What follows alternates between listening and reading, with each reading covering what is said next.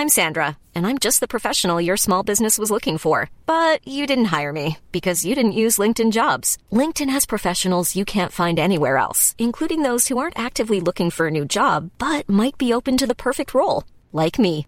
In a given month, over 70% of LinkedIn users don't visit other leading job sites. So if you're not looking on LinkedIn, you'll miss out on great candidates like Sandra. Start hiring professionals like a professional. Post your free job on linkedin.com/people today. Quem eram os anciãos, bispos ou presbíteros? Primeira parte. Atos capítulo 20. Comentário de Emaro Persona. O versículo 17 de Atos 20 diz que Demileto mandou Paulo a Éfeso chamar aos anciãos da igreja. E alguns poderiam perguntar que anciãos seriam esses. Nós sabemos que Paulo havia ficado dois anos em Éfeso ensinando aquela assembleia. No capítulo 19, voltando um capítulo, capítulo 19, versículo 10 diz: E durou isto, é, versículo 9: Mas como alguns deles se endurecessem e não obedecessem, falando mal do caminho perante a multidão, retirou-se deles e separou os discípulos, disputando todos os dias na escola de um certo tirano, e durou isto por espaço de dois anos, de maneira que todos os que habitavam na Ásia ouviram a palavra do Senhor Jesus, tanto judeus como gregos. Aqui ele separa os discípulos de entre os, os judeus, e ele fica dois anos nessa cidade uh, ensinando a palavra de Deus, exercendo sua função de mestre, o seu dom de mestre. Mas quem seriam esses anciãos? A Bíblia ensina que existem uh, pessoas nas assembleias locais que têm o cuidado do rebanho. Em outras passagens, eles são chamados de bispos, em outras de presbíteros, ou uh, aqueles que, que vigiam, né, que seriam vigilantes mais ou menos, ou supervisores que, que enxerga de cima, olha de cima como que está o rebanho, nas suas necessidades e tudo mais. A cristandade bagunçou bastante essas coisas, porque hoje é, falam em bispo como o responsável por uma determinada região da Igreja Católica ou da igreja, de igrejas protestantes, e às vezes como até o dono de uma igreja, de uma denominação mas o bispo era um ancião ou uma ou presbítero são, são equivalentes que atuava localmente. Ele não tinha uma atuação uh, geral. Ele atuava localmente. E às vezes confundem também isso com o dom de pastor.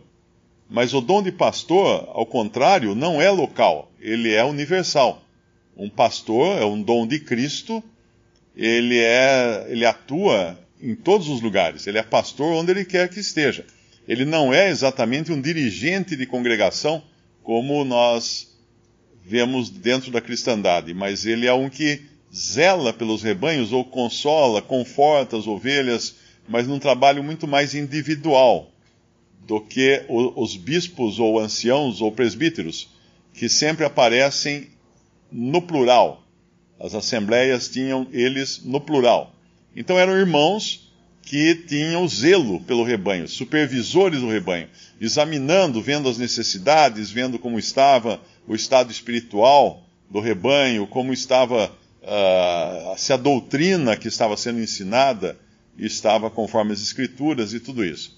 Nos tempos apostólicos, nós encontramos que a, a, a seleção ou a escolha ou apontamento desses homens era feito pelos apóstolos ou pelos seus prepostos, aqueles que os apóstolos indicavam para fazer isso. Por isso que nós encontramos lá em na carta a Tito, Tito capítulo capítulo 1, versículo 5, ele diz a Paulo diz a Tito: Por esta causa te deixei em Creta para que pusesses em boa ordem as coisas que ainda restam, e de cidade em cidade estabelecesses presbíteros, ou anciãos, ou bispos, como já te mandei. E aí ele dá algumas instruções aqui quanto ao estado moral desses, desses homens. Aquele que foi irrepreensível, marido de uma mulher, que tenha filhos fiéis, que não possam ser acusados de dissolução, nem são desobedientes, porque convém que o bispo uh, seja, aqui ele já trocou a palavra. Lá no versículo 5, ele chama presbíteros, e agora no singular ele vai tratar como bispo. Seja irrepreensível como despenseiro da casa de Deus, não soberbo, nem iracundo, nem dado ao vinho, nem espancador, nem cobiçoso de torpe ganância, mas dado à hospitalidade, amigo do bem, moderado, justo, santo, temperante, retendo firme a fiel palavra que é conforme a doutrina, para que seja poderoso tanto para demoestar com a sã doutrina, como para convencer os contradizentes.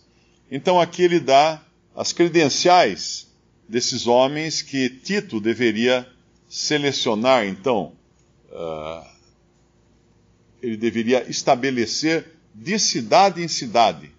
Então, em cada assembleia havia bispos ou anciãos ou presbíteros no plural. Não era um, não era um dirigente, mas eram supervisores. Uh, o que a gente aprende com mais outras passagens também é que isso, sendo um atributo especial dos apóstolos, hoje nós não temos mais uh, anciãos ou bispos ou presbíteros ordenados, ou seja, eleitos ou, ou escolhidos ou apontados pelos apóstolos ou por alguém que o apóstolo pudesse indicar.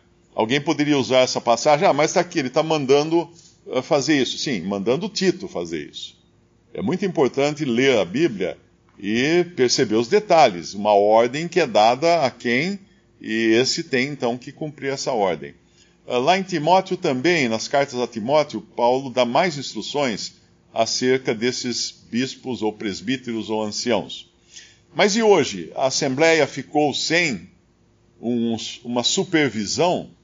Ficou sem uma vigilância? Irmãos que possam exercer essa vigilância? Não. Não, de maneira alguma. Porque nós encontramos que havia dois critérios para a eleição ou apontamento desses bispos ou anciãos ou presbíteros. E um é esse que é dado aqui a Tito, como sendo uma indicação direta dos apóstolos uh, para um, um preposto do, do, apóstolo, e a outra é justamente no capítulo que nós estamos lendo, de, de Atos 20 quando mais adiante, avançando um pouco aqui, nós vemos Paulo revelar o outro aspecto que estava envolvido na, na constituição dos bispos. Quando ele fala assim no versículo 28 a esses anciãos de, de Éfeso: Olhai, pois, por vós e por todo o rebanho sobre que o Espírito Santo vos constituiu bispos para apacentardes a igreja de Deus que ele resgatou com seu próprio sangue, ou com o sangue que, que lhe é próprio, o sangue que, que é de sua propriedade. Uh, então aqui nós vemos que o Espírito Santo fazia parte da equação aí, não era apenas Tito ou Paulo que indicariam, mas era o Espírito Santo que também uh, levantaria ou constituiria esses bispos ou, ou anciãos. Visite respondi.com.br. Visite também 3minutos.net.